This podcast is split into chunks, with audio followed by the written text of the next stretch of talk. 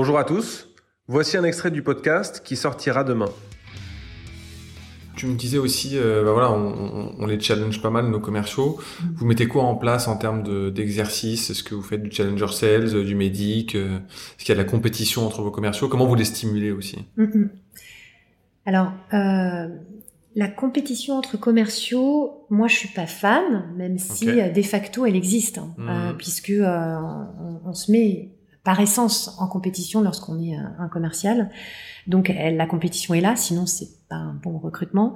Mais euh, l'idée c'est quand même de cultiver l'esprit d'équipe. Donc euh, l'esprit d'équipe pour justement être bien euh, meilleur en groupe et on, on, est toujours meilleur quand on est euh, donc une équipe. Donc ça c'est assez important. Alors évidemment, alors nous on n'a pas médic, mais c'est tout comme. Donc aujourd'hui dans, notre, dans notre CRM on a les mêmes les mêmes champs entre guillemets qui correspondent au, au champ euh, médic, donc c'est-à-dire euh, euh, bien connaître donc tout ce qui est donc le, les objectifs business, la raison d'acheter maintenant, le budget, l'autorité, enfin c'est-à-dire les décideurs. Donc en fait c'est suivre un petit peu cette, méthode médic. ce qui est intéressant, il me semble, pour nous, c'est vraiment d'utiliser notre CRM pour faire ce partage d'informations. Donc, euh, et c'est comme ça que l'on va mieux travailler euh, en équipe pour cultiver plutôt le voilà le, être plus fort en partageant euh, l'information avec des méthodes bien sûr puisqu'on a ces méthodes commerciales qui sont qui sont évidemment qui sont évidemment en place donc euh, c'est tout comme c'est comme médic. En préparation de ce podcast, tu nous as dit aussi qu'en France, euh, on poussait beaucoup les commerciaux à uniformiser leur leur discours avec des trames notamment. Tu as une approche un peu différente. Est-ce que tu peux nous en dire nous en dire plus sur le sujet? Oui. Euh, je, crois que je l'ai déjà beaucoup dit, mais euh, je suis pour la différence. Je suis pour euh, le fait de cultiver son individuation, à ne pas confondre avec individualisation. Mhm. Donc, le fait de cultiver sa différence, c'est ce qui va nous permettre de nous rendre uniques. Différencier euh, nous différencier. Donc, mhm. euh, il y a beaucoup de mots. On entend beaucoup de mhm. mots sur le sujet, puisque euh, on peut voir que quand même beaucoup de choses sur le développement personnel mhm. ces derniers temps. on parle de singularité, on parle de génie individuel. Donc, et en fait, moi, je suis pour parce que pour qu'une équipe, puisque nous, on ne travaille que en équipe, donc on est dans de la vente. voilà de gros de grosses transformations donc c'est un esprit d'équipe pour qu'une équipe soit forte, il faut pas que tout le monde ait la, la, même. Euh, on peut pas être tous pareils en mm. fait. Donc euh, être différent, ça va être justement d'amener euh, d'amener sa couleur. Donc euh, et on est plus fort. Et d'ailleurs, dans les recrutements, même les commerciaux, mm. on ne peut pas en fait avoir la checklist du, du commercial. un commercial, chez nous, on a plusieurs mm-hmm. profils. On a des commerciaux qui vont être très bons sur la partie relationnelle, prospection, euh, prise de contact. Mmh. On a des commerciaux qui vont être plutôt de très bons négociateurs. Ouais. Euh, des commerciaux qui vont être plutôt dans la toute la partie stratégie. Euh, ça, c'est une différence. Ouais. Et donc c'est ça qui fait la force pour moi. Au sein d'une équipe, je te comprends et je te rejoins tout à fait, mais en face d'un client, euh, finalement, ton client, il parle pas à plusieurs commerciaux de chez Adobe en même temps. Mm. Donc, euh, il n'y a pas forcément euh, de différence qui se fait. Et si même je vais plus loin, tu conviendras qu'il y a forcément des techniques, des pitchs qui marchent mieux que d'autres. Ouais. Donc moi, c'est plutôt à ce niveau-là, en fait, euh, je fais référence. Mais justement, en Parce fait... au sein d'une équipe, on est tous d'accord que c'est bien qu'il y ait des profils différents, ça se complète, ça s'enrichit. Tandis que quand tu as euh, un profil euh, type, bah, à un moment donné, tu as une certaine consanguinité et ça va pas toujours dans le bon sens. Quoi. Mm, mm. Et ben justement, donc pour, pour appuyer mon propos là-dessus, on a fait un exercice que j'ai...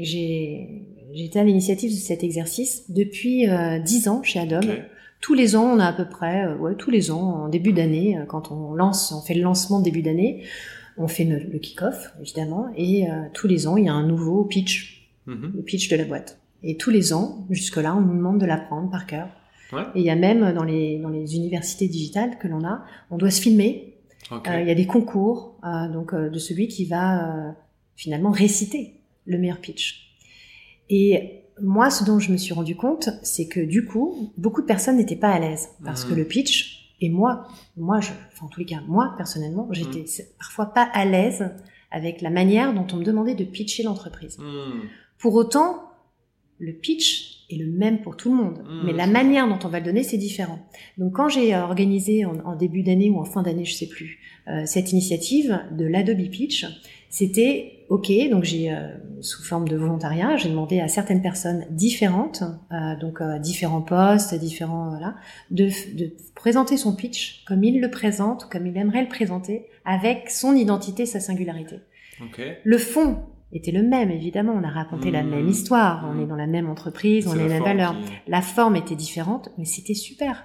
Et ça a permis à d'autres personnes de mieux intégrer le pitch de la mmh. boîte. C'est en ça, pour moi, cultiver la différence est importante. Ok, ok, intéressant. Euh, autre chose qui est revenue dans nos discussions, c'est la volonté de donner un aspect euh, euh écologique à votre approche, notamment avec la digitalisation. C'est évidemment une notion euh, qu'on doit tous, euh, qui nous concerne tous, oui. et qui est un peu plus compliquée à manœuvrer lors d'approches commerciales. Est-ce que tu peux nous en dire plus sur comment vous comment vous, vous, vous allez dans ce sens-là chez Adobe? Oui, c'est un, un, vrai sujet. Euh, c'est un, un, vrai sujet, alors euh, tant au niveau euh, sociétal bien sûr que individuel, humain. Mmh. Et euh, bah justement, pendant les, ces fameux Adobe Pitch, euh, notre directrice générale, Sophie euh, Yannikopoulos, elle, qui, donc, qui, qui, a joué le jeu de l'Adobe Pitch, hein, okay. elle a vraiment Super. fait l'exemple. Donc, et elle, son pitch, elle l'a tourné avec la partie écologie. Et euh, parce que pour elle, c'était important euh, d'amener justement ses valeurs hein, et justement le fait que euh, elle, elle, elle, elle, amène ça dans son pitch. C'était passionnant. Euh, le, la manière dont elle le présente, évidemment, mhm. même si évidemment elle a présenté la même chose que tout le monde, mais avec cette, cette couleur-là. Et donc okay. l'idée, c'est de dire que euh, aujourd'hui, euh, chez Adobe, on a une compréhension aussi des défis que représente le changement climatique, et on va agir aussi pour ça. Donc elle, en tant que directrice générale, elle a pu parler, alors je vais pas aller dans le détail, mais le scope 1, 2, 3, donc justement autour de, de du calcul hein, de, de notre de notre consommation euh, énergétique. Mais elle, elle, elle, a commencé par ça pour ensuite introduire justement le portefeuille, euh, le portefeuille Adobe.